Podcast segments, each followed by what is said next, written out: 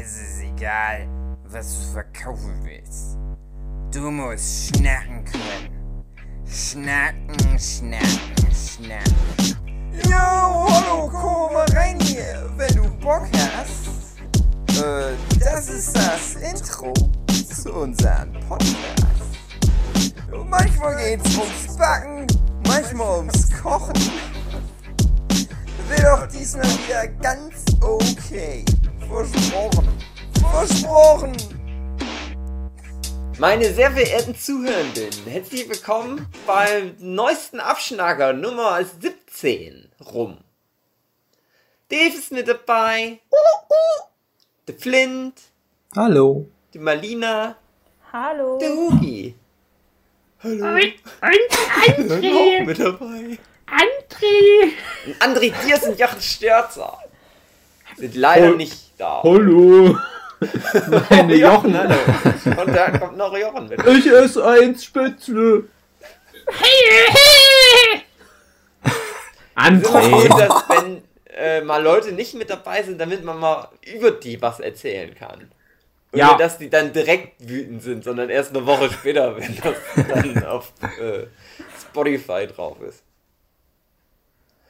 Ähm, ich hatte alles jetzt wieder vergessen. Wir wollten eigentlich irgendwas noch erzählen und dann. Das irgendwas mit der Gitarre hatte das zu tun, aber. Ach so! Alle Lieder der Welt werden mit äh, nur drei Noten geschrieben. Ja. Es gibt doch nicht so viele Noten. A, D und E. ja. Und ich beherrsche alle diese drei Noten. Ich kann jetzt alles spielen. Boah. Ja, ich glaub dir das. Wir mussten im Musikunterricht damals auch so einfache Melodien spielen können auf verschiedenen Instrumenten. Da fiel die Orff-Instrumente, ne? Also, gut.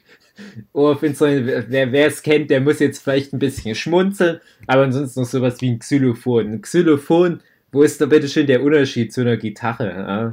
Du hast genau alle Noten drauf, kannst jeden Song auf dem Xylophon spielen und es ist erschreckend, wie wenig Noten es gibt. Es ist erschreckend, wie schwer das dann trotzdem ist, die irgendwo rauszubekommen. Mhm. Das ist nämlich das Geheimnis. Das rausbekommen. Mhm. Und hast du das Geheimnis schon gelöst? Üben, üben. Äh, schade. Ich dachte, das ist so ein Talent wie Zeichnen, dass man das einfach kann. Ja, schade. Habe ich auch gedacht. Habe gedacht, ne, ich kenne doch Musik. Ich habe doch schon mal eine Gitarre gehört, wenn ich jetzt anfange zu lernen, zu lernen, zu spielen, dann kann ich das doch, muss ich das doch direkt können, wenn ich ja. weiß, wie sich so ein Ton anhört. Warum kommt denn der da nicht direkt einfach? Also ich habe doch eine Melodie im Kopf. Und jetzt mhm. muss doch eigentlich nur noch die Gitarre diese Melodie machen. Das ist ja jetzt mhm. das Einfachste eigentlich. Es ist wirklich ganz gut. Also ich glaube, mein Programm, mit dem ich ja jetzt Gitarre lerne, das erste, was man, wenn man beim App Store Gitarre lernen eingibt, bekommt. Äh, ist gut, weil das bringt einem halt so, das macht so das so langsam, bringt einem die Noten bei, wie man das greifen muss. Dann erklärt es einem, dass man lernen soll, das bitteschön schnell zu wechseln. Und dann gibt es einem nämlich so Lieder da rein, wo du denkst, ja, Gott, gut, dass ich das nochmal geübt habe vorher. Denn das Umgreifen, das ist nochmal wieder ganz schwierig. Mhm. Die Griffe an sich sind ja einfach, aber vom einen Griff auf den anderen zu kommen. Ich habe, glaube ich, zwei Tage lang nur meinen Mittelfinger darauf trainiert, dass der sich ohne meinen äh, Ringfinger bewegen kann. Weil das muss man dann üben. Das ist schwer. Ja, Weil du sehr schwer. G aufs A wechseln, da musst du den Finger eigentlich nur bewegen. Aber das ist komisch. Das ist eine komische Bewegung. Und du musst dabei die Hand hoch bewegen. So zwei Sachen gegenseitig. Und dann musst du mit der anderen Hand noch spielen. Ach. Ich bin doch schon so alt. Ja, das ist es. Ich kann halt. doch gar nicht mehr was noch Neues lernen. Das ist es halt. Man ja. ist halt als Kind da nicht reingezwungen worden. Ich finde, das ist irgendwie wichtig, dass wenn man Kinder mhm. hat, dass man die zu sowas zwingt. Mhm. Die finden es dann scheiße, aber später sind die dankbar. Und ja. ich ärgere mich, weil zum Beispiel mein Bruder, der ist damals gezwungen worden, in die Musikschule bei uns vor Ort zu gehen, in die Musikschule Fröhlich. Und die haben dann alle mit Ach. diesem Programm. Ihr kennt das Instrument, wo man so reinbläst und dann drückt man Tasten. Wie heißt denn das gleich? Akkordeon? Ach so, ja, ja, ich weiß, was du meinst. Der Vorgänger vom Akkordeon im Prinzip. Ähm, Ach, diese mit den Tasten wie ein Keyboard. Ja, oder genau, was? Genau. Ah, Aber die, ich kenn, man- weiß nicht, wie das heißt, aber das waren magische Instrumente, die Genau. hatten wir, als ich Kind war, nämlich. Also nur wir. Wir waren die einzigen Menschen auf der Welt, die dieses Instrument besaßen. ja, bei ich hab- mir bin immer zu hat das gegangen jeder. und- Komisch. Komisch, was ist, was ist da los? Crazy. Und ich hab halt damals auch gedacht, ah, der muss den doofen Musikkram machen und ich kann schön zu Hause sitzen und Chips auf dem Sofa essen. äh, und, und jetzt ärgere ich mich. Und genauso ähm, mit, mit so Singen. Ja? Also ich habe es ja schon mal erzählt, dass ich als Kind gut singen konnte tatsächlich und Einladung für den Chor bekommen habe. Auch wie mein Bruder übrigens. fürs Pub als Publikum. Ja, genau. Ich habe es immer falsch verstanden. Äh, hatte sich eh mit einem Stimmbruch erledigt, aber ich ärgere mich halt trotzdem damit, dass ich halt da so ein paar Grundkenntnisse nicht mal aufgeschnappt habe. Und äh, die Sue zum Beispiel, die ist jetzt mal, ja gut, ist auch schon wieder fünf, sechs Jahre her, auf den Geschmack gekommen und hat dann mal bei uns in Chemnitz in der Musikschule sich da mal beworben, sozusagen. oh. Und die hat dann bei einem richtig guten Symphonieorchester Bratschisten Unterricht bekommen, was auch gar nicht so ohne weiteres möglich ist normal, aber bei der hat es irgendwie Termin nicht geklappt. Und die hat dann auch richtig lange, also schon ein paar Monate, jede Woche das richtig hart trainiert. Und wir hatten ja immer so eine super teure Bratsche bei uns in der Wohnung, was dann gleich mal den Wert unseres ganzen Hausrats verdoppelt hat. Und die hat es nämlich auch wie du, dass die da diese, diese Muskeln oder die, die Sehnen erstmal dehnen musste. Und die hatte dann Mhm. wirklich jede Woche diese Dehnübung für die Finger und irgendwann hat die aber auch aus Zeitgründen wegen Uni und so weiter aufgehört und fing jetzt aber auch vor kurzem an, dass er stattdessen lieber jetzt Gesangsunterricht noch nehmen würde. Denke ich mir, Mhm. ist schade, dass man so als erwachsener Mensch so Grundlagenkenntnisse sich erst noch drauf schaffen muss, weil es im Musikunterricht irgendwie falsch beigebracht wird. Also gerade sowas wie Singen, man muss das ständig machen im Musikunterricht, also zumindest bei uns. Aber man lernt eigentlich nie richtig, wie man singt, wie man den Ton hält oder sowas. hm. Ja. Ist wie jeder so, also ich ärgere mich, dass ich immer nicht programmieren gelernt habe. Ja, genau. Bei uns in der Schule, aber das war halt dann kein Pflichtkurs und dann habe ich jetzt stattdessen Kunst gemacht. Ich mal. So. Ja, und ich habe das Jetzt Programmieren an der Uni noch nachgeholt, aber bis das halt praktisch sinnvoll anwendbar ist, musst du das fünf, sechs Jahre machen. Ja, aber da hängt dann ja noch mehr mit dahinter. Ja, da ja, hängt dann ja, ja auch klar. mal hinter, hinter so einen Computer richtig zu verstehen und wissen, Mhm. was ist denn jetzt eigentlich was und, und was gehört wohin und wann, warum Ich hab habe mal- ich vielleicht so einen Fehler bis irgendwie. Genau, Das zum ist halt Beispiel. So, das fehlt mir halt alles. Ich weiß, das ist so fundamentales Grundwissen, das anfehlt. Das ist genauso schlecht, wie wenn man sich nicht mit dem Auto auskennt. Ja. Mhm. Alles meine was Lieblingsthemen. Ach Marlina, du hast das schon angedeutet, dass du wieder so eine Porno-Story am Start hast. Möchtest du die Nee, nicht erstmal von das der nicht. Szene Hey, das? Thema wechseln. Ich wollte jetzt darüber erzählen, dass ich äh, letztens zum ersten Mal meine Autobatterie gewechselt habe. Zum Nee. ersten Mal, man merkt, du hattest kein Trabi als erstes Auto. Nee, ich habe meine Autos halt immer kaputt gefahren, bevor die Batterien kaputt gegangen sind. ich habe schon sehr viele Autos kaputt gemacht in meinem Leben. Ja, fein, gut gemacht. Ist aber kein Wettbewerb. Ich nee, kann. das Ding ist, Mhm. ihr habt das ja noch mitgekriegt, dass mein Auto da äh, Ja, versagt hatte oder halt Batterie alle war. Und äh, ich habe ganz lange gebraucht, bis ich mich da mal hochraffen konnte. die halt auszubauen und äh, mitzunehmen und so. Ich äh, jetzt auch denke, so schon ganz schön dreist von mir selbst, mir selbst gegenüber, mich immer so in die Gefahr zu bringen, weil ich ja arbeiten musste und so, aber ich immer gedacht habe, na, fährst mit dem Fahrrad. Aber wenn es regnet, ja, musst du trotzdem mit dem Fahrrad fahren. Auch wieder eine gute Fitness-Nummer hier.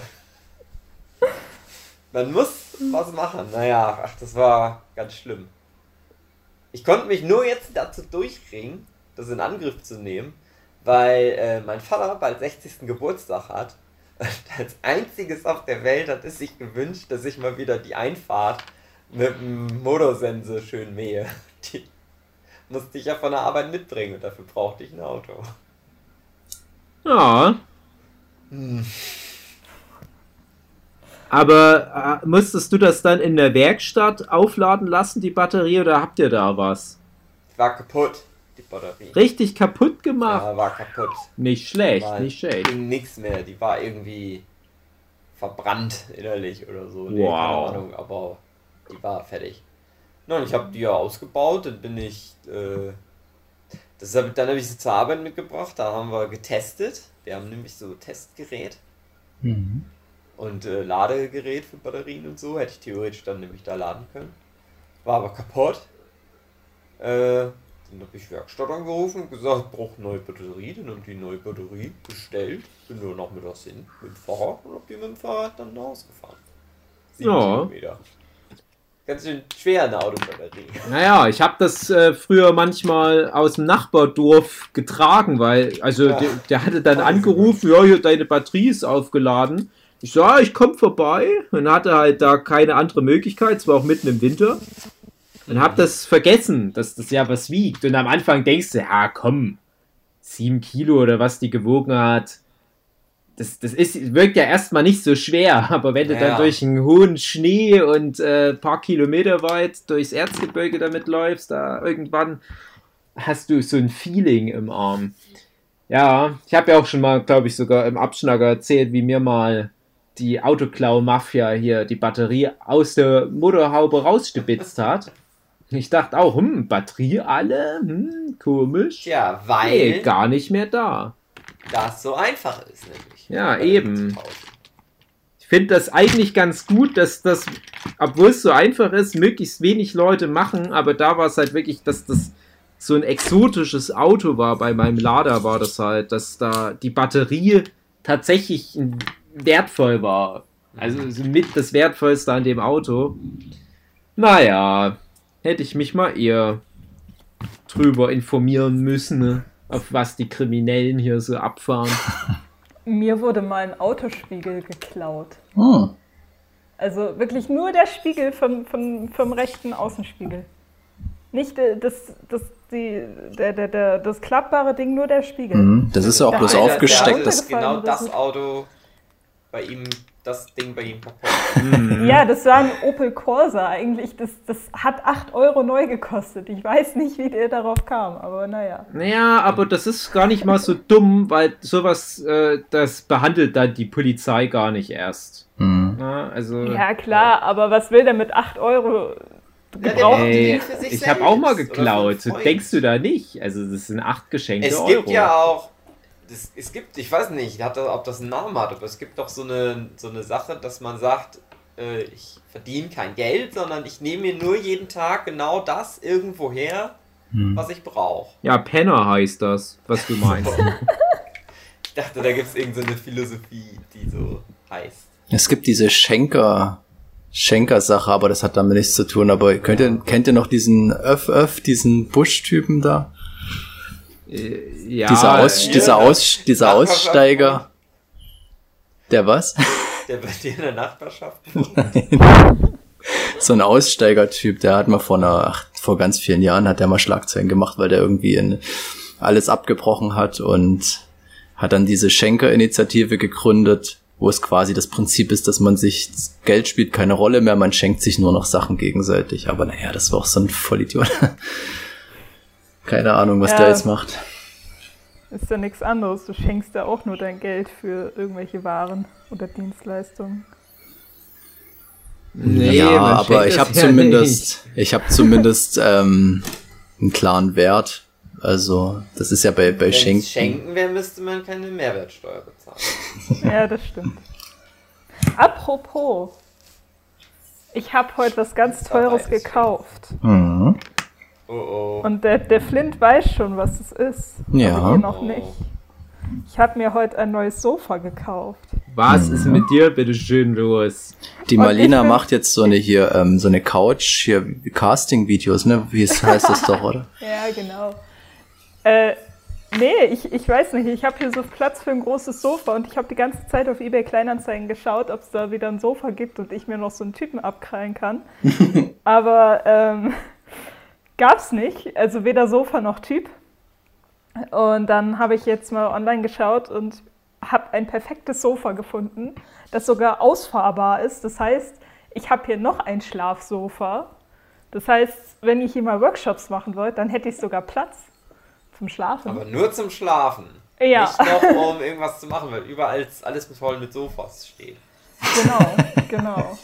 Nee, und ich, ich habe mich so erwachsen gefühlt. Das ist unglaublich. Der Flint weiß, wie, wie. Also, ich habe Flint die ganze Zeit zugetextet, so. Wohnt Scheiße. ihr jetzt schon zusammen? Nein. ich glaube, da hätten Lisa und seine Kinder ein bisschen äh, Probleme damit. Da die wissen ein das bisschen noch nicht. Die Kinder sind jung genug, hier. um das halt jetzt noch zu verkraften. Ich wollte jetzt sagen. einen Clean Cut machen, als Genau. wenn das sich jetzt über die nächsten an so, eine Jahre. Art, an so eine Art Mr. Proper erinnern. Nein, ich habe tatsächlich. Wenn die dann beim Einkaufen an den Flaschen vorbeigehen und dann so ein Flashback haben, so ein, Nein, ich habe es ihm die ganze Zeit geschickt, weil ich dachte, er wäre so ein erwachsener Mensch, weil er hat Frau und Kinder und, und weiß, wie das bei Sofas ist, ob man da vielleicht. Weil er nicht wusste, wie man verhütet. Auf jeden Fall äh, für, war das heute ein sehr erwachsenes Erlebnis und irgendwie finde ich das komisch, Ja, ist so auch komisch. Geld auszugeben. Ach so. Ist, oh. Ja, das, also, ja, beides. Ja, als nächstes machst du einen Bausparer und dann ist das Thema durch mit dem Leben. Scheiße. Dann gibt's da nichts mehr, über was du dich freuen kannst. Ach ja. Traurige Geschichte. Ich hatte wieder eine schöne Pornogeschichte erwartet, aber irgendwie geht's bei Malina jetzt nur noch Nee. um Masturbation auf dem Spielplatz und Sofas. Meinen wir vielleicht doch kombiniert. Ja, du, vielleicht kommen die Pornogeschichten ja wieder mit dem neuen Sofa. genau. Ist es Leder? Nee, das dass nimmt nur noch mehr ab jetzt. Deswegen, ich habe schon gesagt, wenn ihr dann zum Workshop mal vorbeikommen Ja. solltet, dann brauche ich noch irgendwie so eine, so eine ähm, Plastik, so ein Plastiküberzug, damit ihr das Sofa nicht voll reiert. Ein sogenanntes Kondom. Aber fürs Sofa. Ich glaube aber, wenn du jetzt so ein schönes Sofa hast, dann kommen halt so die geilen Typen, deine Tinder-Dates, dann wirst du ja immer so sagen, ah, wir könnten jetzt schon Geschlechtsverkehr haben. Ach, das Sofa ist so neu. Ach, Mhm. lieber nicht. Ich will nichts riskieren. Das Problem ist auch, wenn das, äh, das Sofa zu cool ist. Ähm, der erste Typ, den du abschleppst, der klaut dir dann vielleicht das Sofa. Ja, Ja, Die deswegen meisten ist meine Typen. Regel, äh, ich lade nie jemanden zu mir nach Hause ein, dass die Leute auch nicht wissen, wo ich wohne. Regel Nummer eins. Hast aber so eine schöne Wohnung. Ja, ich weiß. Meine Freunde dürfen auch herkommen, aber Ich habe immer Ja, gedacht, Frauen, die gehen dann extra nicht zu der Wohnung von dem Mann, damit der nicht, damit man nicht der sein äh, Mordwerkzeug Mhm. ja, aber So wenn die gedacht. Frauen ein geiles neues Sofa haben, dann bleibt denen nichts anderes übrig. driftet schon wieder in eine ganz falsche Ecke ab. Ne, so habe ich immer gedacht, dass eine Frau nicht halt zu einem Mann eher in die Wohnung. Ja, aber im Jahr zwei- Ich hab das- 2020 ist das eh durch, das Thema mit Gewalt an Frauen und sexuellen Übergriffen. das und zweitens, ähm, Na dann. von da aus kann ich wenigstens fliehen. Da wäre er ja schon in meiner Wohnung, wenn er mich töten wollen würde. Ja, aber da bist du dann in seiner Wohnung. Dann muss er ja nur abschließen und kommst du nicht mehr raus. Ja, ach, irgendwie komme ich da schon raus. raus. Aber ohne Scheiß, ich habe mich das schon so oft gefragt, so, wie ist es für euch Frauen, wenn ihr Typen kennenlernt, so, ich kenne das zum Beispiel als Kerl überhaupt nicht, dass man sich da irgendwie Gedanken macht, aber als Frau mit irgendjemandem mitgehen, ist das dann irgendwie, denkt man da schon vielleicht mal dran oder ist das eigentlich Also- überhaupt nie ein Thema? Für mich war jetzt, also wenn ich jetzt irgendwo mal mitgegangen bin, war das äh, selten beim ersten Date. Mhm. Und das erste Date, da hat, also ähm, ich bin keine Person, die da jemanden abends kennenlernt und dann abends irgendwie besoffen da mit irgendwem mitläuft, weil da kennst du die Typen wirklich nicht und äh, mhm. weißt nicht, wer das ist, wo die wohnen, was da irgendwie als Backstory ist. Ähm, aber so lernst du die meistens irgendwie ja übers Internet kennen oder zumindest schreibt man vorher über WhatsApp oder so. Man hat, sich, hat halt die Nummern ausgetauscht und ähm, lernt dann schon ein bisschen die Person gegenüber ja kennen. Ähm, übers Schreiben einfach. Das ist heutzutage einfach so. Du kannst natürlich nie hundertprozentig sicher sein, aber dadurch, dass ich halt so, ich, ich nenne es mal in Anführungsstrichen Digital Native bin ähm, und ich ziemlich früh schon angefangen habe zu chatten und so weiter, habe ich dann ganz guten Spürsinn für entwickelt, wo ich ein bisschen vorsichtig sein muss und äh, das lieber absagen würde. Und wo ich sage, okay, mit dem kannst du dich treffen. Und ähm, so, so gehe ich halt vor und da habe ich bisher noch nie Probleme gehabt und wenn, dann mhm. habe ich halt das Date abgebrochen und bin dann heim. Hast dich aus dem Keller rausgekämpft und bist abgehauen. Genau. hm. Naja, muss man ja mal fragen, weil es keine Ahnung, wie das bei euch so abläuft. Weil ich denke ja, mir das ja. schon so im Zweifelsfall, wenn es da jemand drauf anlegt, du hast da bestimmt so viele also ich kenne ja so ein bisschen von früher noch so die Partyszene und was da so für Vollidioten rumlaufen mitunter. Ja. Und wenn dann Alkohol im Spiel ist und auch übergriffig werden. Das ist auch eine Regel, niemals Alkohol bei Dates. Hm. Hm. Würden jetzt manche aber was anderes aber sagen. Aber wie sollen wir Jungs euch dann betrunken machen? Damit ihr ja. uns nicht so scheiße findet. Tja. Schwierig. Und deswegen ist es immer so schwierig. Ach, Hubi. So schwierig ist es gar nicht. Sag ich jetzt als Frau. Ja, das, also ich finde, dass du, nee, ich find, ganz ehrlich, du darfst da gar nicht mehr mitreden. Das ist Was genau ist nicht schwierig, eine Frau betrunken machen oder abzuschleppen? Na, die Kombination aus beiden. Aber nicht zu betrunken, dass es dann schon wieder hm. schwierig äh, wird. Ich glaube, Marlina meint an, an und für sich, das Dating ist doch nicht so schwer. Das, ja. Das, das doch, kommt drauf an, also. Das Problem sind immer nur die anderen. naja. Wie kommen wir jetzt vom Sofa wieder darauf? Oh. Na, weil es dein Sofa ist. Wenn das von uns jetzt das Sofa wäre, dann würde es jetzt nur noch um so Häkeldecken und schöne Kissen gehen. Äh, bei Marlina, ja, da geht noch was. Ne? Äh, bei uns ist das Thema schon durchgespielt. Es ist ein Sofa ein Sofa. Bei dir ist das so ein Sexinstrument. Hm. Aber trotzdem. es, sind da, es sind da noch so viele Sachen von letzter Woche übrig gewesen. Komm, das arbeiten wir jetzt mal ganz ordentlich ab. Das ist jetzt hier ganz systematische Aufhol-Abschnacker. Ja. du sowas auf? Was? Ja, klar, klar. Ja, klar, ich, ich schreibe da mit. Ich, ich mache ich mach Protokoll, ich schreibe alles mit. Jetzt ist ja nicht. die, die Quasselstrippe ah, okay. Jochen mal nicht dabei. Da können wir mal, jetzt, wo wir mal halt kurz Luft zum Atmen haben, weil Jochen uns nicht die ganze Zeit zu bombardiert mit seinen Anekdoten, können wir mal noch ein paar Anekdoten von letzter Woche noch mit raushauen. Ich hau mal eine Anekdote für den Anfang raus. Und zwar, ich hatte einen Traum. Und zwar träumte ich neulich, dass es Grünradikale gibt. Und die waren halt ganz normal so, ganz normal, ja. Die waren halt unterwegs, so wie man das zum Beispiel von so gewaltbereiten Rechtsradikalen kennt, so Hooligan-mäßig, ja. Auch richtige mhm. Schränke. Und auch bewaffnet teilweise, keine Ahnung, Baseballschläger, Schlagring.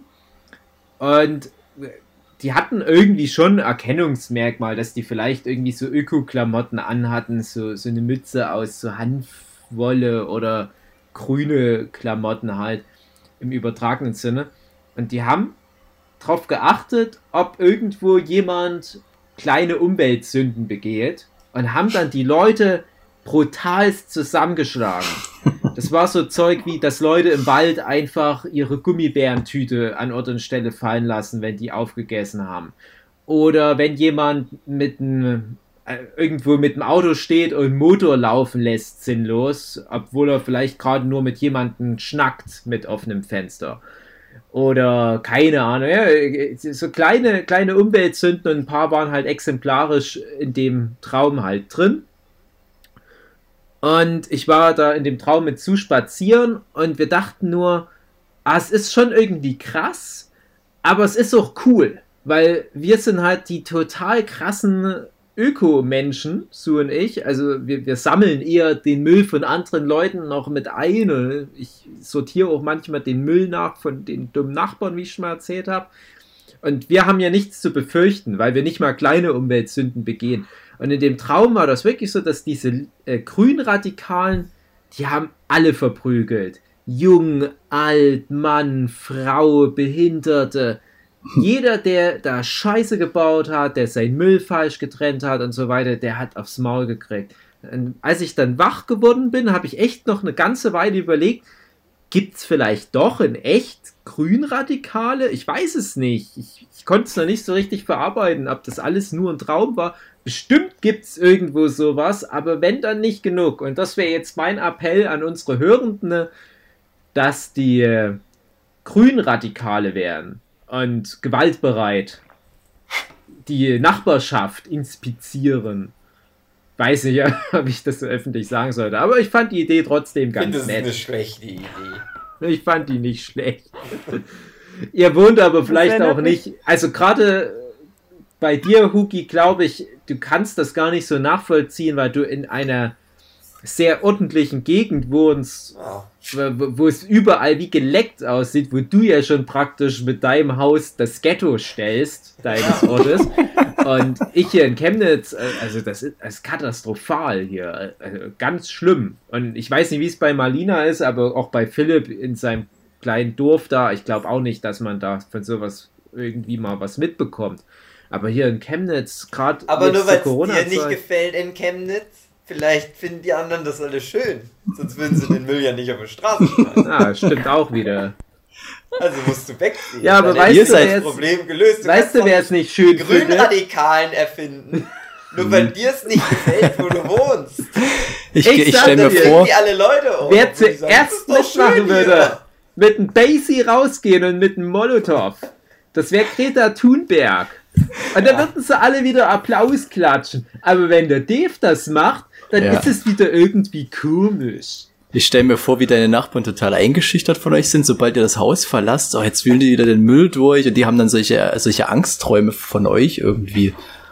Die haben so Sind viel Angst, die dass die Ökonazis. erst recht dann den Müll nicht richtig trennen.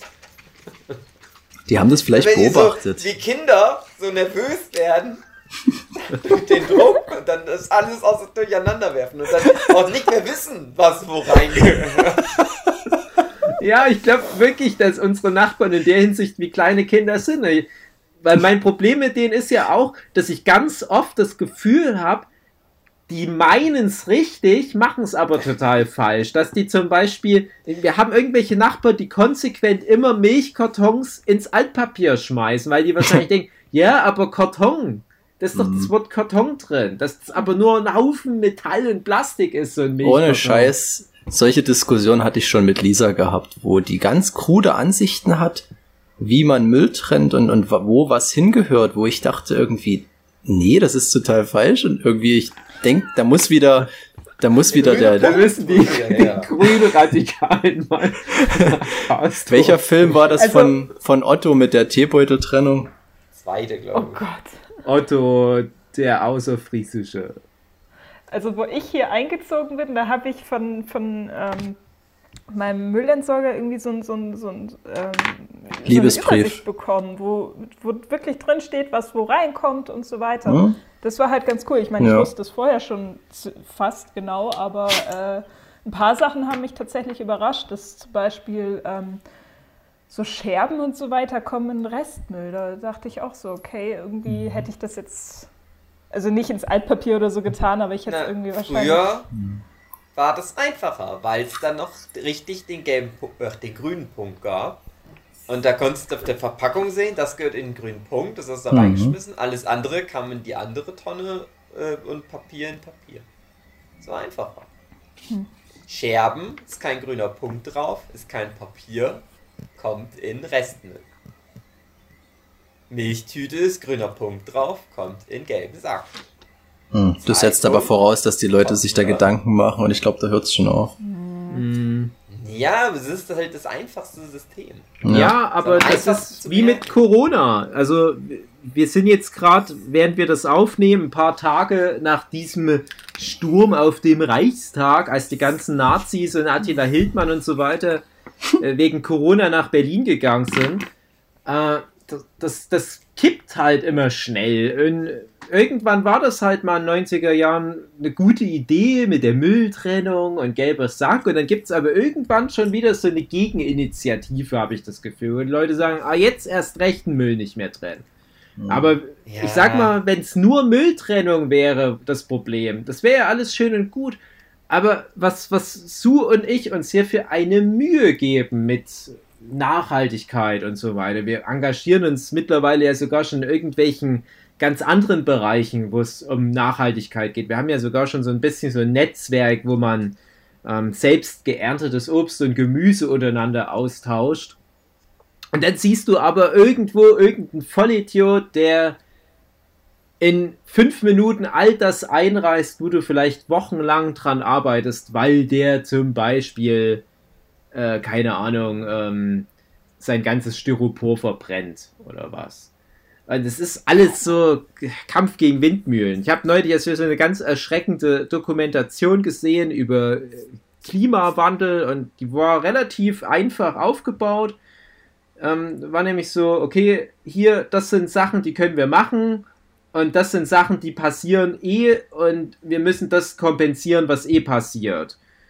Und äh, wenn wir nur das machen, was wir machen können, reicht es halt nicht. Deswegen müssen wir jetzt in den nächsten paar Jahren noch neue Sachen erfinden und in der idealen Welt, wo wir halt das alles so machen, wie wir es machen können, reicht es ja noch nicht. Aber wir sind ja weit weg von der idealen Welt, weil alleine bei uns in dem fucking Haus hier, von ich weiß nicht, 20 Haushalten, vielleicht nur drei Haushalte sich da richtig dran beteiligen. Und wir reden jetzt nur von dem Haus. Und wenn ich jetzt einen Schritt weiter gehe und in so unser benachbarten Problemstadtteil gehe, wo die Leute nur asozial sind, tut mir leid, aber es ist echt richtig schlimm da dann denke ich mir, dann ist halt die Menschheit verloren. Und dafür brauchen wir die Grünradikalen.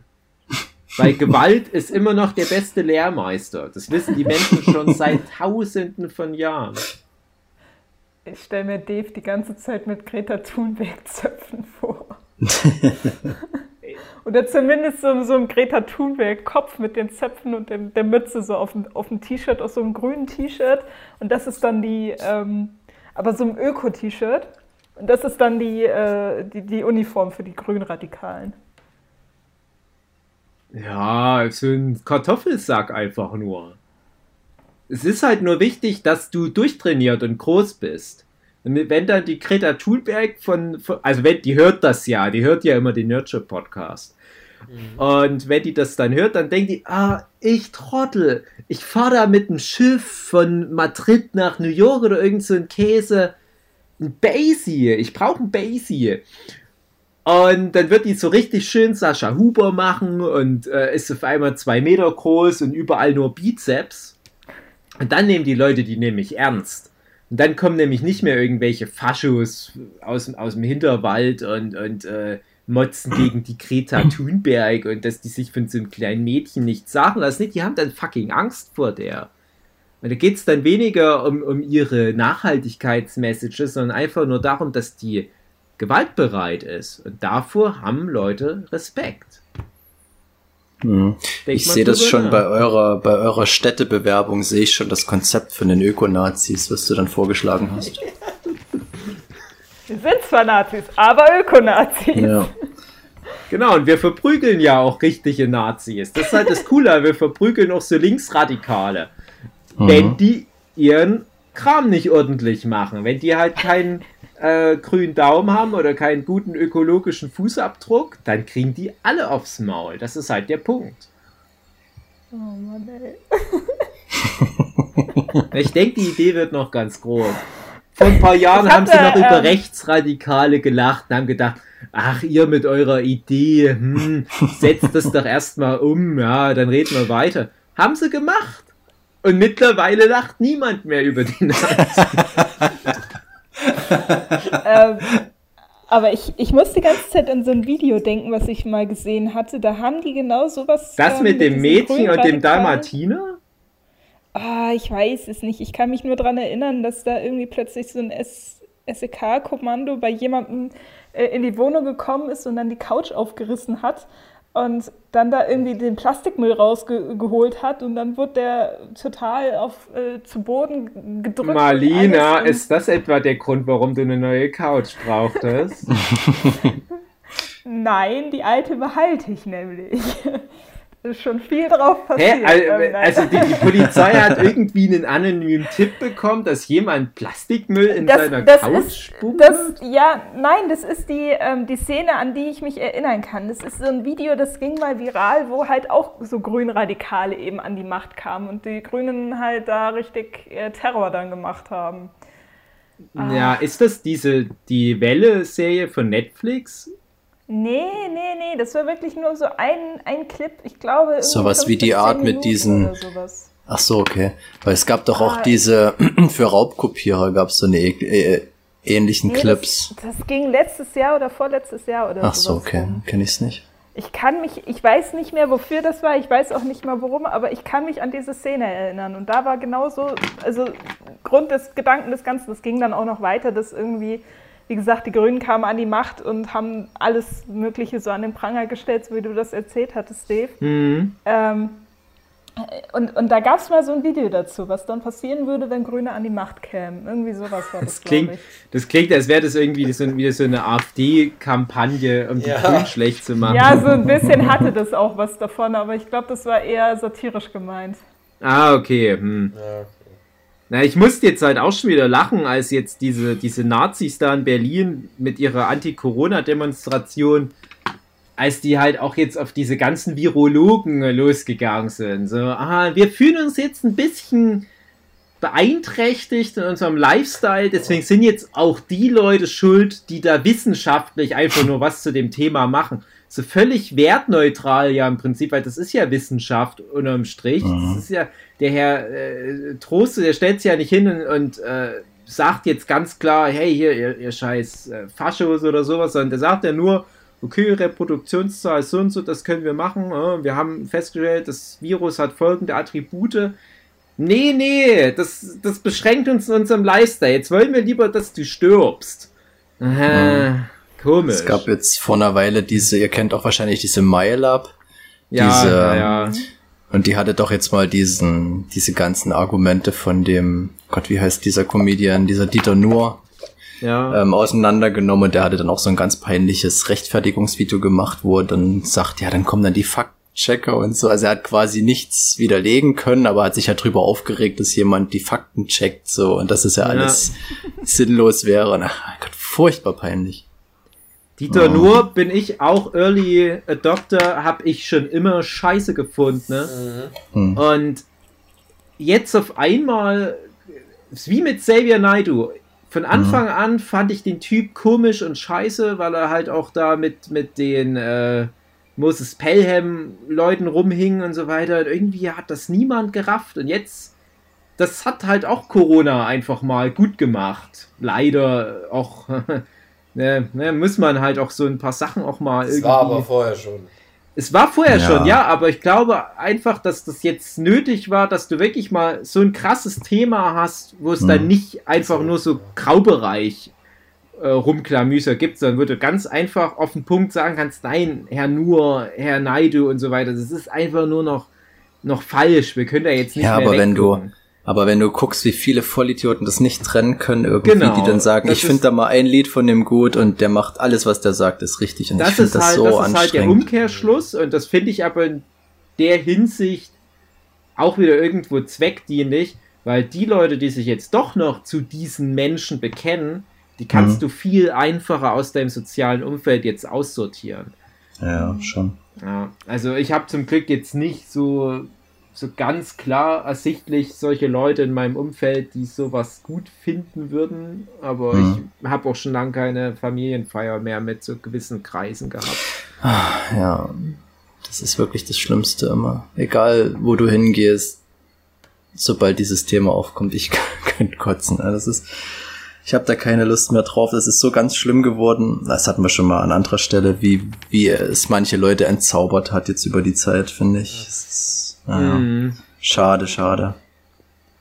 Wie steht ihr eigentlich dazu, wenn jetzt also Abschieben. Ja, ähm, Beispiel Xavier Naidu mit der Musik. Ähm, bevor das Ganze so, so krass geworden ist und äh, man da jetzt noch nicht so viel drüber gehört hat oder man sich damit nicht so beschäftigt hat, wenn da so im Radio mal so ein Naidu-Song kam, dann habe ich mir den schon angehört. Fand ich nicht schlecht damals. So Roman Polanski-Situation. Ich fand den immer schon, auch ich fand die Musik auch nie so richtig geil. Und ich fand Hm. den Typ irgendwie scheiße und die Musik auch. Das Ja, war mir immer also- zu, zu weiner, zu weinerlich. Ja, prätentiös. Ich Gut, da fand, gibt es aber ja auch andere Beispiele. Aber bei mir ist es jetzt zum Beispiel so, auch wenn ich früher gesagt habe, okay, die Musik ist gar nicht so schlecht, kann ich laufen lassen. Äh, mittlerweile würde ich das aus Prinzip nicht mehr laufen lassen. Hm. Ja, ja, also das ist, das ist halt echt ein ganz schweres Thema. Also äh, der, der Musikgeschmack, da werden wir ja bald noch ausführlicher drüber reden. Da gehe ich gar nicht mal jetzt so ran, weil ich finde, äh, Xavier Naidoo, wenn der äh, bessere Mittel zur Verfügung gehabt hätte, jemand, der ihn bessere Texte schreibt zum Beispiel, dann wäre das äh, prädestiniert in- für gute Musik, was der früher mal gemacht hat, sage ich jetzt mal. Aber ich fand die Texte doch immer sehr peinlich, weil das immer so, oh, ich brauche noch irgendwie einen Reim. Ach, scheiß drauf, ich nehme einfach das Erstbeste. Und so klingen halt all seine Lieder. Das ist immer so, so gewollt tiefsinnig, aber wenn du das halt mal genauer auseinander nimmst, das ist so acht Kläss, äh, acht Klässler, achtjährigen Gedichtsinterpretationsniveau gewesen. Aber wie gesagt, Geschmackssache. Und ich finde halt ein paar Sachen, die hatten einen guten Ansatz, hat er halt nur nicht äh, über, über die Zeit retten können. Aber die Frage, wo, wo ich jetzt hingehe, ist, ist jetzt eher sowas wie, wie Michael Jackson, weil ich fand ja schon immer Xavier Naidoo scheiße und seine Musik halt auch nicht gut. Aber ich fand viele Sachen von Michael Jackson gut und je mehr irgendwelche Michael Jackson-Dokus rauskommen, desto schwieriger wird es da irgendwie Mhm. neutral dem gegenüber zu bleiben. Ich finde Ja, das, das meinte ich immer ja interessant. Das habe ich irgendwann mal festgestellt, dass man so in eigentlich unterschiedlichen Realitäten lebt, weil ich so einfach mit dem Bewusstsein aufgewachsen bin, ja, das ist halt ein Pädophiler, aber den finden halt trotzdem alle gut. Ja, Mhm. Weil so bei uns im Haushalt war das halt so, ja, das ist ein Kinderficker. Der hat halt mal irgendwie Kinder missbraucht. Dann erst später habe ich dann mal erfahren, dass das, naja, dass man es ihm ja nie so richtig bewiesen hat, zumindest. Ne? Mhm. ja. Aber meine Eltern, die, für die war das halt so glasklar. Aber trotzdem hat man den dann immer angehört irgendwie. Aber das war halt so, ja, ja, ist halt so. Ja, so bin ich in ganz vielen Bereichen, aber so, so eine Doppelmoral, weil wenn es danach geht, wir hatten das Thema bei Polanski, ja.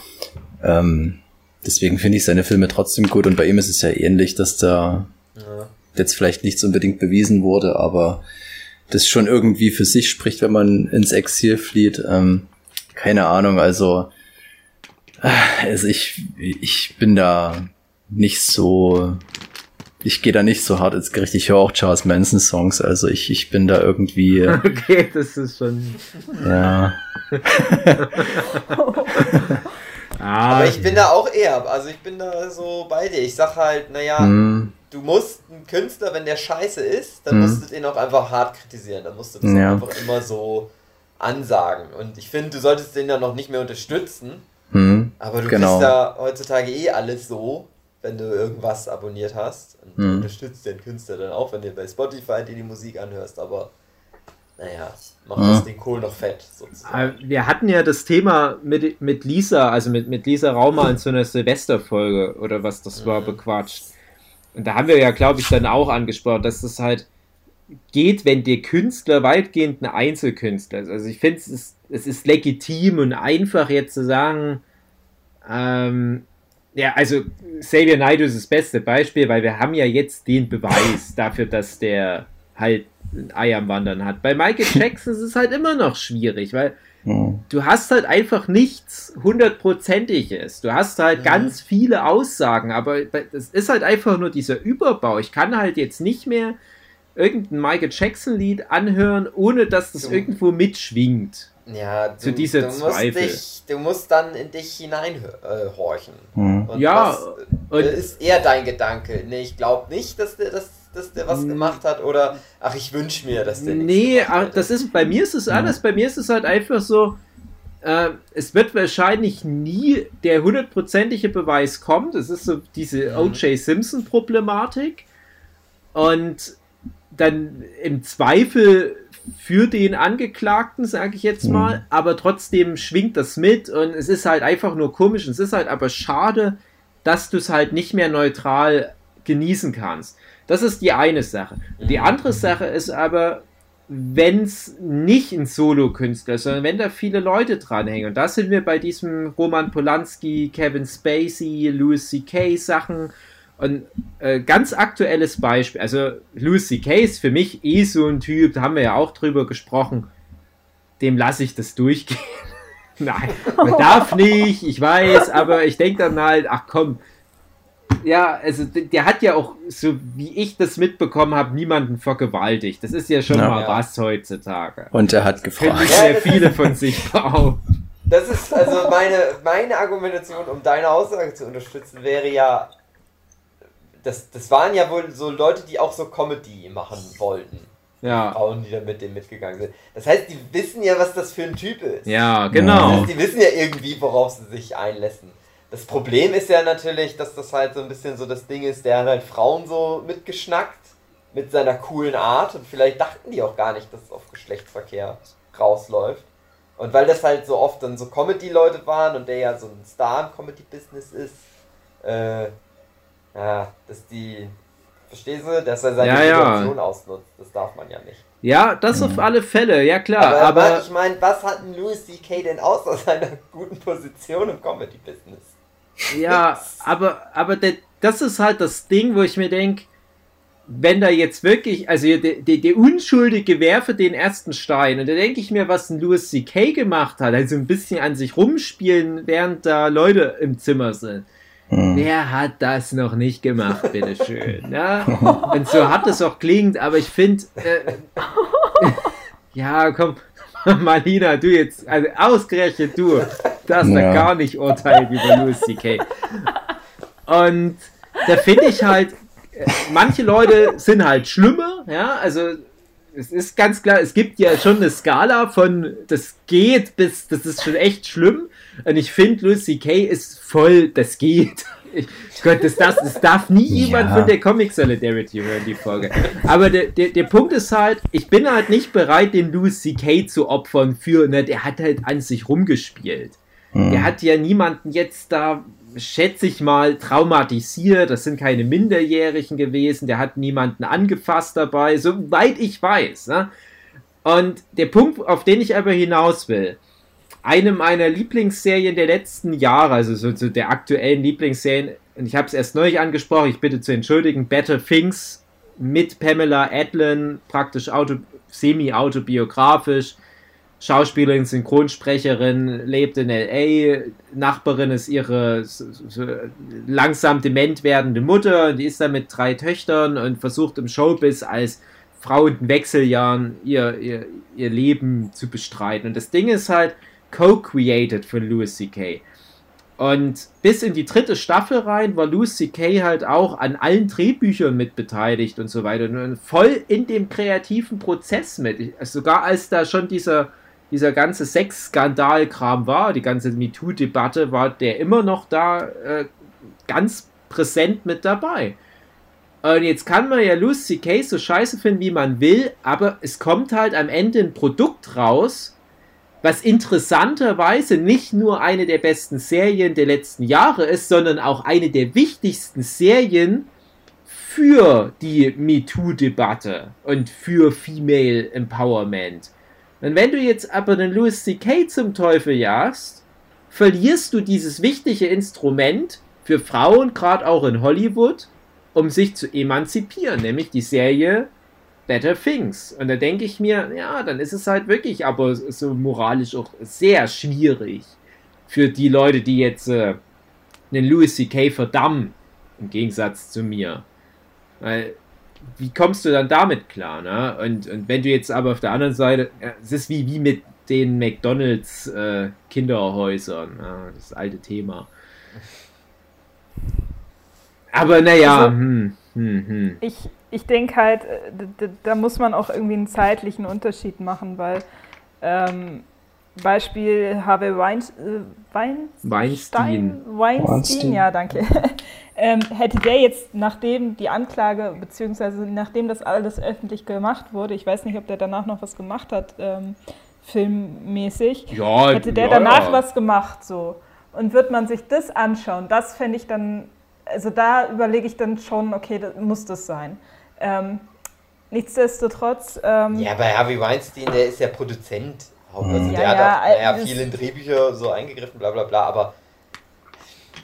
Also, das war jetzt nur beispielhaft genannt. Also ab dem Zeitpunkt, wo sowas halt öffentlich gemacht wird, finde ich, muss man nichts Neues von den Personen mehr sehen. Aber äh, oder generell sollte man halt irgendwie schauen, dass sie dann nicht mehr noch gepusht werden dadurch. Was sie ja Mhm. eh schon werden durch, das Medi durch die mediale Aufmerksamkeit, aber mal davon abgesehen.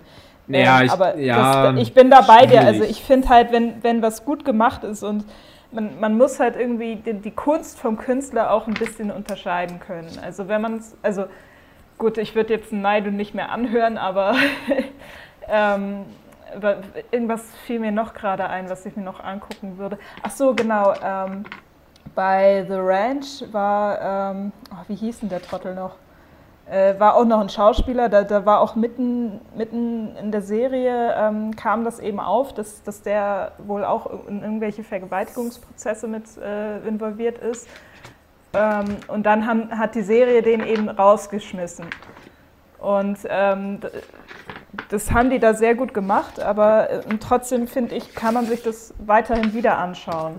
Weil das ja vor dem, also es ist ja abgedreht worden, bevor das rausgekommen ist, Mhm. sozusagen.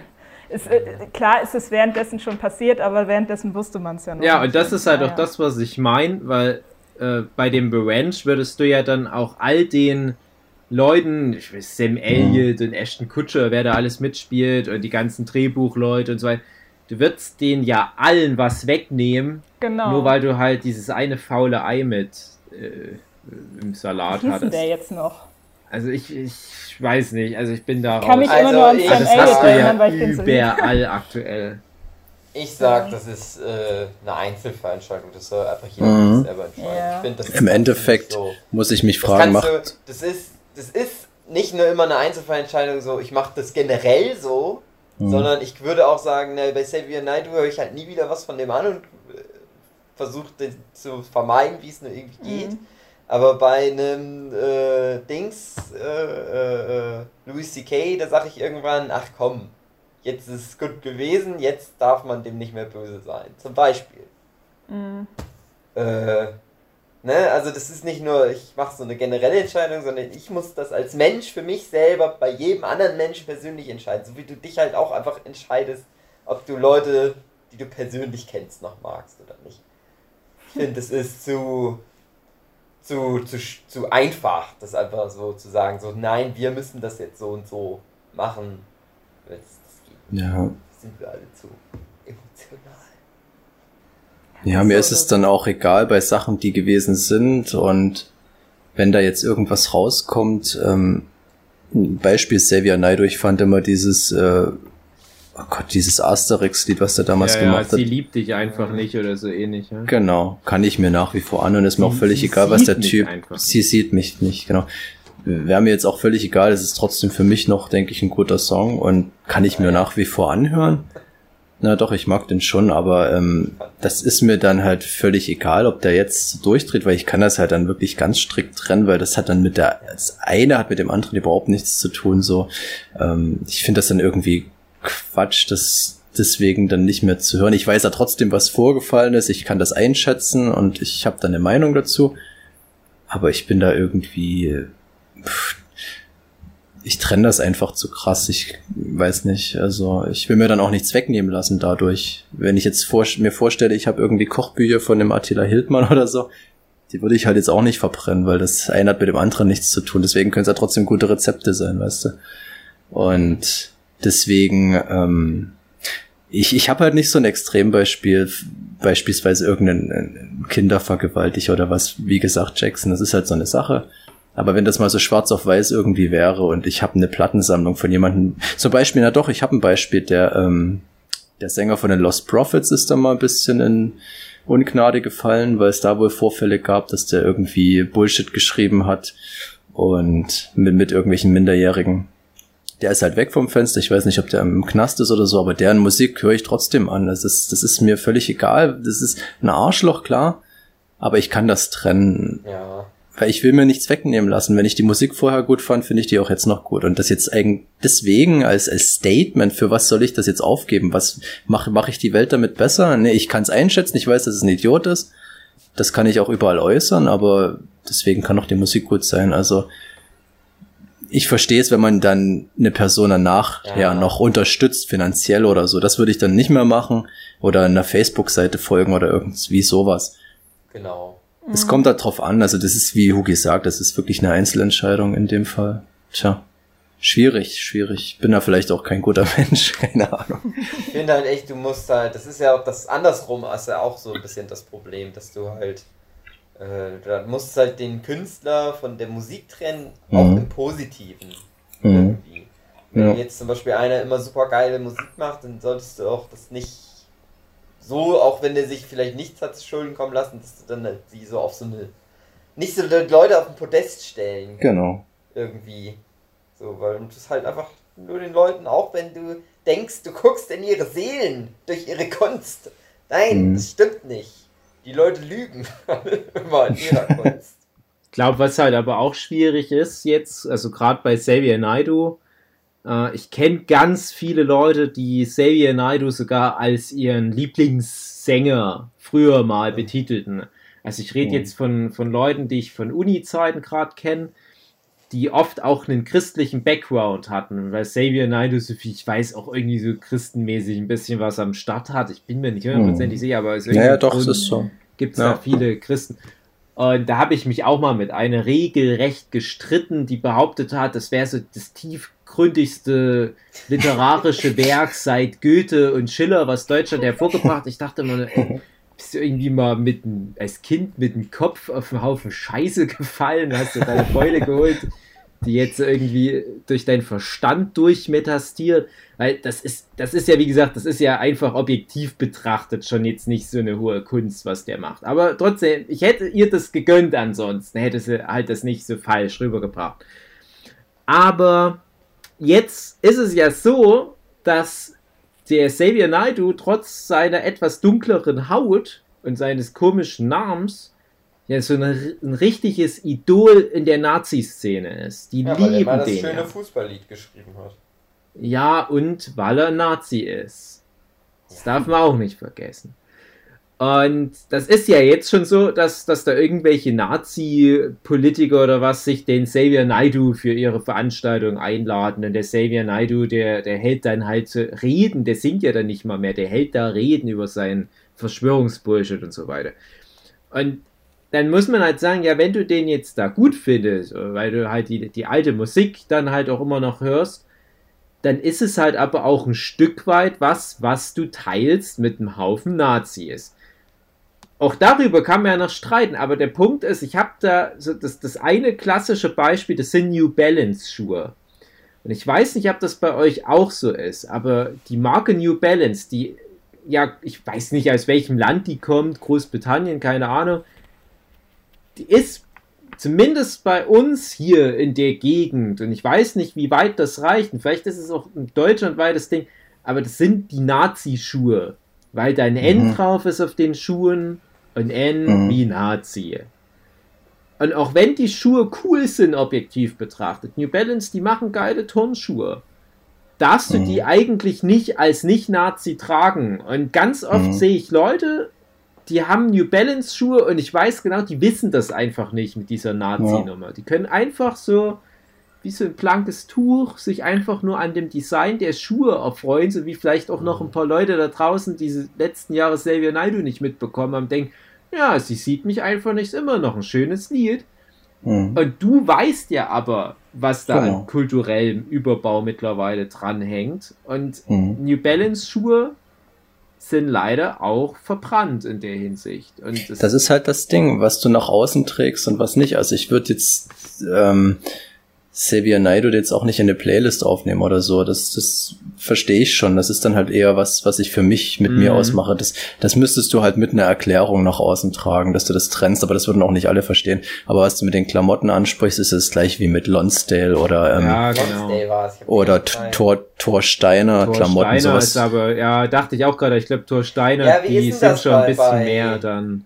Lonsdale hat Nazi-Turnschuhen oder bei Lonsdale zum Ja. Beispiel. Lonsdale hat, Die- die haben sich distanziert, würde ich behaupten. also aber Lons- Thor Steiner Lonsdale, weiß ich Die nicht. haben richtig Aber haben die mal Probleme imagemäßig, so weil die kommen ja aus einem ganz anderen Gefilde und gerade Hm. wenn du dir mal anguckst, wie da bei, bei den Amis die, die, die schwarzen Boxer, die trainieren ja dann auch mit Lonsdale. Das sind ja irgendwie so zwei komplett verschiedene Welten, die da aufeinander Mhm. treffen. Mhm. Und Lonsdale hat in den letzten Jahren ganz viel Image-Zeug gemacht, um halt zu sagen, okay, wir wissen, wir verdienen einen sehr großen Teil unseres Geldes mit Nazis, aber das ist es uns nicht wert. Und äh, Thor Steiner auf der anderen Seite, ich glaube, da, da geht es ein bisschen anders zu. Ich weiß, ich will jetzt aber da gar Genau, nichts drüber darauf- sagen.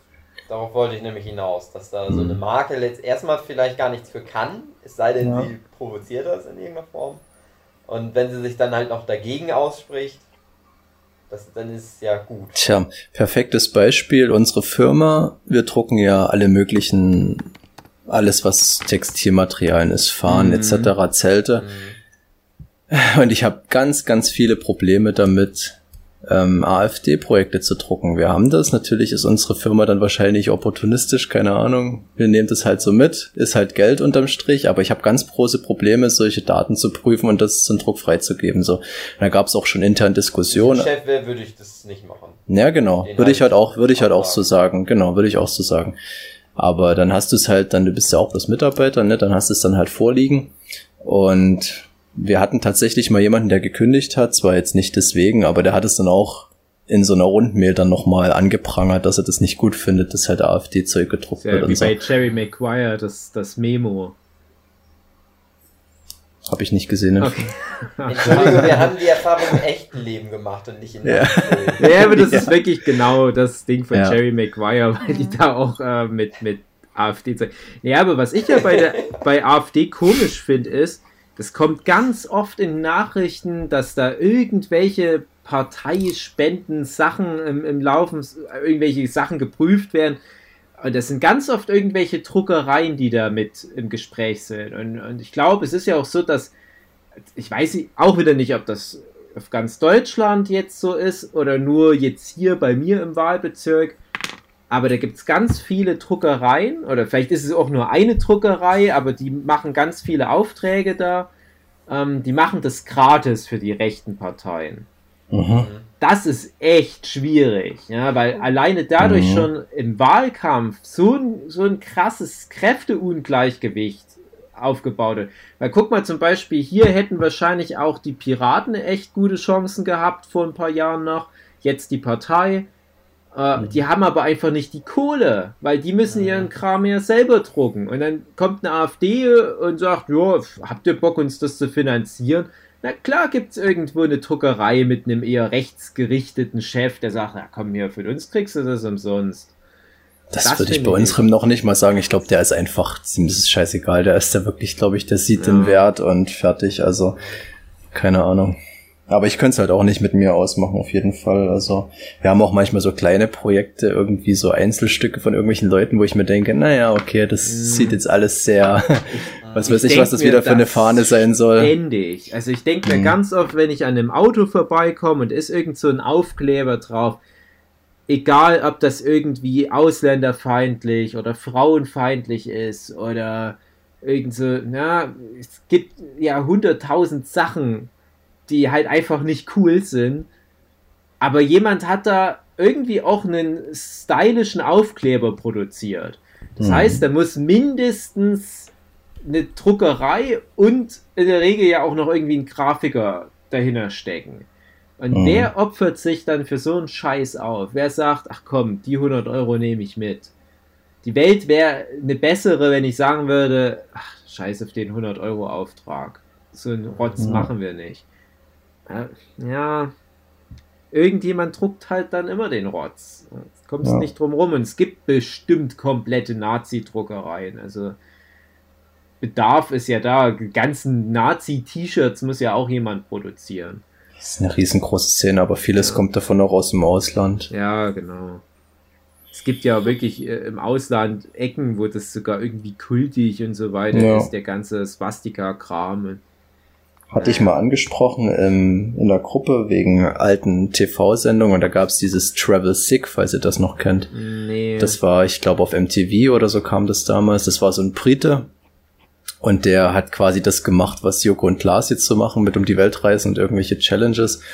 Aber halt alles wirklich richtig extrem. Und der war zum Beispiel mal in, in irgendeinem asiatischen ah, Land. Ja, doch, in, doch, ja. Hm, also sagt mir was, ja. Und Hm. der war da zum Beispiel in so einer Nazi-Kneipe. Da hast du direkt wirklich alles so eingerichtet, so mit, mit ähm, Hitler-Bildern an der Wand und alles. Also das ganze Restaurant hatte so ein Thema halt und der durfte da drin auch nicht filmen. Das hat er dann heimlich gemacht irgendwie. Aber ja, es gibt halt wirklich Ecken in der Welt, wo das wahrscheinlich, ich weiß nicht, ob es verklärt ist oder ob das wirklich, ähm, ob das einfach nur diese, ich sag mal, die, ähm, die Optik, halt, weißt du, dass das Ja. Ganze, dass das halt völlig losgelöst funktioniert auf eine komische Art und Weise, weil wir sind ja, Ja, natürlich damit sozialisiert. Du weißt ja nicht, wie das in anderen Ländern aussieht, ob die da wirklich so wissen, was hier, was hier denk- wirklich abging in also der Welt. Hitler ist halt eine Kultfigur. Das kann man halt Ja. nehmen, wie man will, aber es ist definitiv einfach de facto so. Und ich finde es halt so interessant, so rein geschichtlich ist es halt irgendwie alles total traurig und gruselig gelaufen. Aber ich finde es super interessant, was für eine überzeichnete Karikatur der Hitler Mhm. einfach war Ja. und wie dankbar das auch irgendwie ist für, für Popkultur und so weiter. Und ich glaube, Mhm. jeder von uns hier, zumindest von uns drei Zeichnern, hat schon mal irgendwie einen Hitler ironisch verbaut in einem Comic oder was, weil es einfach einfach ist. Du, du stürzt dich ja jetzt nicht auf einen, äh, ke- keine Ahnung, äh, oh, wenn wir jetzt mal ein paar Jahre in die Zukunft gehen, ich glaube nicht, dass dann äh, so, so ein George Bush Jr. so einfach da den Ja, Weg in die Popkultur findet, weil das ist halt nicht so dankbar als Vorlage. Oder selbst äh, so Nero-Regime kannst du nicht viel rausholen, so Mussolini kannst du nicht viel rausholen und was es da alles gibt. Mhm. Aber Hitler, das ist alles so drüber. Und das ist ja Und- aber auch irgendwo wieder ein Grund, dass es so gut funktioniert hat. Du brauchst halt so eine Karikatur. inszeniert. Ne? ja, genau. Habt ihr das damals mitgekriegt? Das war mal so eine kleine lustige Story. Da hat so ein Zeichner von lustige Taschenbuch oder so, so Disney-Geschichten hat er mal auf den Sack bekommen, weil der in irgendeiner Geschichte so eben Hitler im Hintergrund eingebaut hat. Und das haben irgendwelche Leute dann rausgefunden und der musste sich dann elendlang dafür rechtfertigen. Also das wurde dann alles ganz schlimm verboten und so, weil es ja natürlich, was weiß ich, im lustigen Taschenbuch oder so passiert ist. Ja. Ja, Hat sich da wahrscheinlich ja, nicht so viel dabei gedacht, aber dann halt wirklich an der falschen Stelle dann. Gerade wenn es lustiges Taschenbuch ist, ist es ja wahrscheinlich dann auch ein Italiener, der es gezeichnet hat. Und das, da Das kann geht's ja schon schon sein. wieder los. Die Italiener, man munkelt ja, die waren auch nicht ganz unschuldig zum Zweiten Weltkrieg, aber die nehmen das mittlerweile wahrscheinlich auch wieder total locker. So, so, Hm. ist, ist, ich finde es absolut richtig, wie, wie sich da Deutschland so für alle Ewigkeit in dieser Kriegsschuld vergraben wird, weil das auch Deutschland besser macht. Ja, Hm, ich bei hab das immer Haufen früher Scheiße, ganz- den, ja. den wir sch- schon auch sonst so abbilden, finde ich, ist Hm. das was, was uns moralisch oft dann doch noch mal ein bisschen integrer macht. Ja. Und äh, wenn du aber, und das ist ja oft dann so ein Argument, auch gerade von so AfD-Spacken, wenn du da einmal quer durch den Globus alles abgrast, hat natürlich jedes Land seine Leiche im Keller. Vielleicht jetzt nicht mehrere Ja. Millionen Juden, aber äh, Mhm. genug, sage ich jetzt mal. Aber die reflektieren das halt anders in der Regel. Und ich finde das gar nicht schlecht, weil das ist nämlich auch wieder die Kehrseite, wenn du halt so eine karikative, über, fast schon übergroße äh, Figur hast. Du wirst ja auch immer dran erinnert, egal auf welcher Seite du bist. Wir Deutschen, wir nehmen es halt umso schwerer und, und tragischer wahr und das Ausland nimmt es umso, so blöd es auch klingt, mittlerweile irgendwie kultischer, ironischer, witziger auch wieder wahr. Und die können sich viel rausziehen, wir können uns viel rausziehen. Es ist halt nur völlig unterschiedlich, was wir uns rausziehen. Die einen, die machen dann, äh, keine Ahnung, eine ne Kneipe mit lustigen Hitlerbildern an der Wand und wir machen ein äh, KZ-Denkmal in Berlin, was aus ganz Mhm. vielen Blöcken besteht. Ne? Aber Ja. trotzdem, es ist alles immer derselbe Typ, der am Anfang von allem steht. Ich habe das früher mal recht hart kritisiert, weil ich mich da auch, äh, ich habe es immer nicht eingesehen, dass man sich in so eine Opferrolle begibt, noch jetzt, äh, wo die meisten Täter, sage ich mal, tot sind. Aber ähm, Täterrolle, habe ich Opferrolle gesagt, ist egal. Jedenfalls, ähm, wenn du dir aber guckst, wie sich das jetzt alles entwickelt, Ja. ist es wahrscheinlich wirklich nötig. Also ich habe, wenn das wirklich so wäre, dass das diesen Stellenwert hat und keiner stellt es in Frage, aber wenn ich mir angucke, was da jetzt für Idioten rumrennen, du musst es wahrscheinlich wirklich machen, sonst hast du dann noch mehr Vollidioten rumrennen, die das dann Ja, überhaupt nicht mehr einschätzen halt können. einfach so, es ist ja nicht so, dass Deutschland jetzt nichts mehr macht, sondern Ja. sie sind ja trotzdem überall in der Welt dabei Hm, und so. Und es ist halt gut, Demut so zu zeigen. ja, in genau. irgendeiner Art und Weise. Und Ja. Das machen halt ganz viele nicht. Und das sind dann aber ganz oft so Trottel. Hm, So, Und deswegen denke ich halt nach außen hin zumindest, wir wissen ja, wie es in Wirklichkeit ist in Deutschland, aber zumindest nach außen waren wir halt zumindest einen guten Schein. Ja. hm. Und das ist was Gutes, wie man sich so präsentiert.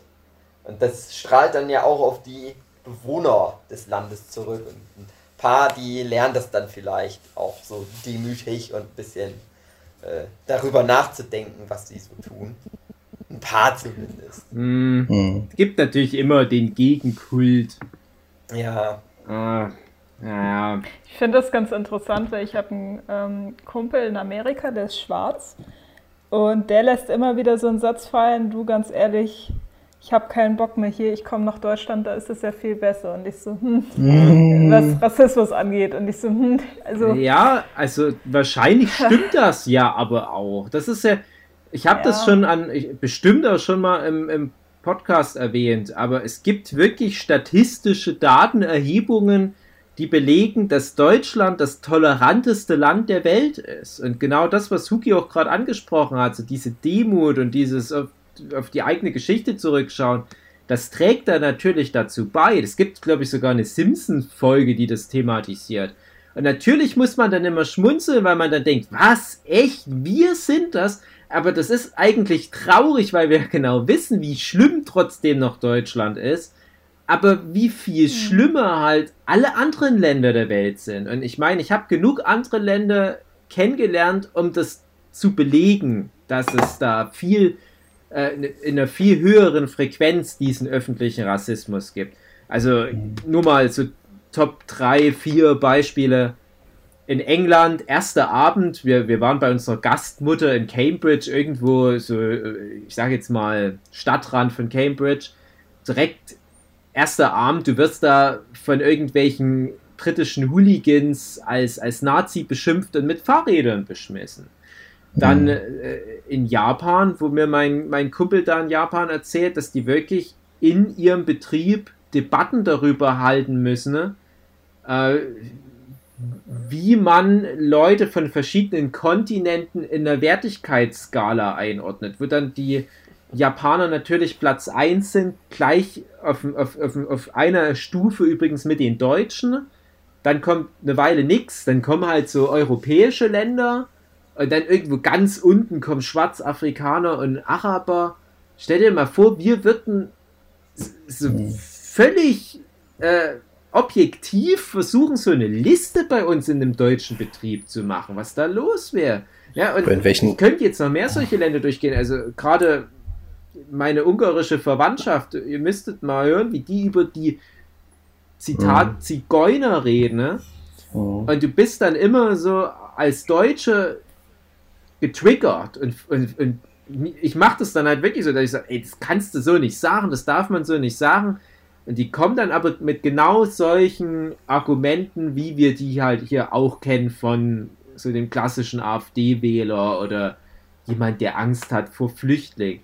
Die haben dann halt mal ihre schlechten Erfahrungen gemacht. Die kennen jemanden, der schlechte Erfahrungen gemacht hat. Dann kannst du halt schlecht dagegen argumentieren. Also das, ja, das, das, das kann ich euch ja jetzt nicht wegnehmen, diese Anekdote. Trotzdem habe ich als aufgeschlossener, toleranter Erdenbürger des neuen Jahrtausends gelernt, dass man nicht eine ganze Bevölkerungsschicht oder Ethnizität so einordnen darf. Mhm. Das ist aber, glaube ich, weltweit nicht so populär, so zu denken. Ich glaube, die meisten igeln sich schon noch ganz gern ein in ihren kulturellen Teppich, den sie da seit tausenden von Jahren rumliegen haben. Alte, verfilzte, verpisste Dinger. Und bei uns in Deutschland haben sie das Ding halt einmal vor 70 Jahren abgebrannt. Und wir haben einen relativ frischen neuen Teppich, wo aber auch schon wieder neue Pisseflecken drauf sind. Komische Metapher, aber ihr wisst, was gemeint ist. Ich fand die gerade sehr cool. Also. Ja, aber du hättest braune Flecken nehmen müssen. Ja, Ja, Kackeflecken. Ja, ist richtig. Ich fand, es war ein guter Podcast. Ja. Haben alles thematisiert. Obwohl André nicht dabei war. komisch, ja. Komisch. Immer ist André nicht mit dabei, wird es ein guter Podcast. Der wird sich beim Zusammenschneiden freuen, ja? die ganze Arbeit. Und dann ganz am Ende, wo er endlich durch ist, kommt dann nochmal der Andretis. Aber Hugi hat's gesagt, es war alles mit dabei. Und jetzt auch der Andretis. Ja. Wir brauchen André auch gar nicht mal mehr, um den zu dissen. Sehr witzig. Können wir es vielleicht wirklich komplett in Zukunft ohne einen André machen. Aber wir schicken dem trotzdem die Daten zum Schneiden, weil wir keine Lust haben. Meine sehr verehrten Zuhörenden, bis nächstes Mal. Tschüss. Wenn es wieder. Wenn es Nein, wieder um nicht Wissenswertes wenn aus der wieder ganzen heißt, Welt weil mir dann nie was einfällt. Ja, Was hast du gesagt? vielleicht. Also, ich dachte nur, wir werden jetzt mit so, wenn wir manchmal Folgen wie die machen, finde ich, sollte uns auch ZDF Funk ausstrahlen. Ist meine Meinung. Also, Ja. Wenn die sowas machen wie MyLab und so weiter, so Wissenssachen, warum nicht Ja. auch uns? Ja? Also, Ja. nur so eine Idee jetzt mal ins ZDF gerichtet. Also, ihr könnt das ja mal jetzt den Ball hin und her spielen. Genauso haben Joko und Klaas auch ihre erste Sendung gekriegt. Genau. Aber nur im M MTV Home haben die mal gesagt, na ZDF. Wie wär's denn, wenn wir mal bei euch eine Sendung machen würden? Und mit ProSieben haben sie es genauso gemacht. Wir müssen auch anfangen. Ja. Also, äh, hier. Wie heißt das? Wie heißen denn die Internetsachen von äh, RTL und ZDF? RT, RTL Now und ZDF Funk. Also, liebe Leute von Funk, denkt doch mal drüber nach, hier diesen Podcast zu, zu sponsern, zu produzieren. Ihr müsst ja nicht euer Label draufpacken, ihr könnt uns ja einfach ein Fuffi schicken. Ja. Einmal im Jahr reicht. Das würde reichen. Wir machen Ja. auch mal ein Interview mit Mr. Wissen to go in unserer Sendung. Wir machen dann noch Werbung. für Genau, ich kann ja einfach die Stimme von dem nachmachen. Die kriegen schon das okay, ja, okay, der Mr. Wissen to go, der kommt in eure Sendung. Wir meinen nur, nee, nee, der muss nicht wirklich kommen, weil ja, Dave kann ja alle Stimmen nachmachen. Hallo, ich bin's, Mr. Wissen. Wissen Togo. Mann, sind meine Beine lahm. Ja, Mr. Wissen Togo, warum sind denn deine Beine lahm? Weil ich den ganzen Weg von Togo bis hierher gelaufen bin. Ach, Mr. Wissen Togo, du bist immer lustig. ja, ich weiß. Tschüss.